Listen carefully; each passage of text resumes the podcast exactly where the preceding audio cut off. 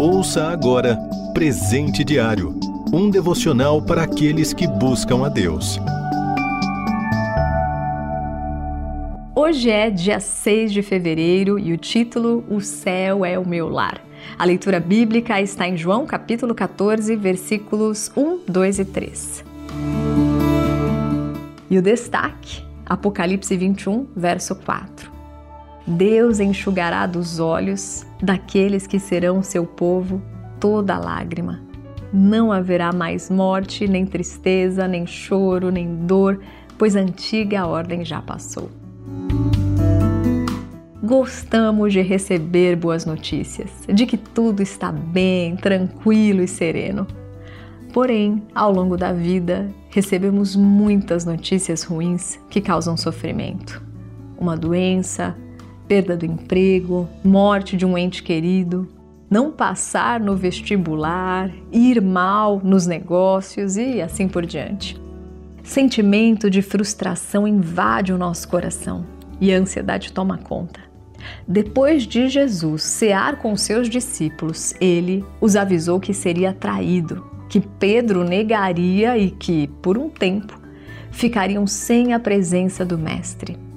Isso deixou os discípulos preocupados, ansiosos e perturbados. Jesus, percebendo isso, tranquilizou o coração deles, fazendo algumas promessas, e a primeira delas é o título do texto de hoje: O céu é o meu lar.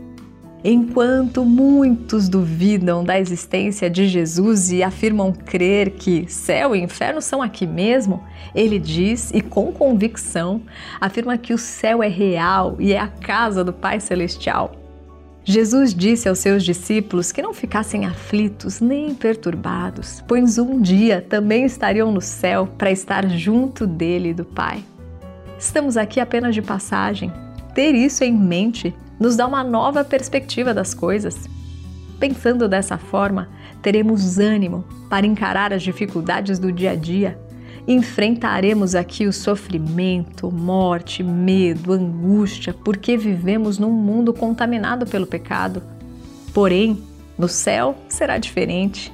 Haverá gozo e alegria, e toda a tragédia terá fim viverá com Jesus para sempre quem o reconhecer como seu único e suficiente Salvador e convidá-lo para entrar em sua vida.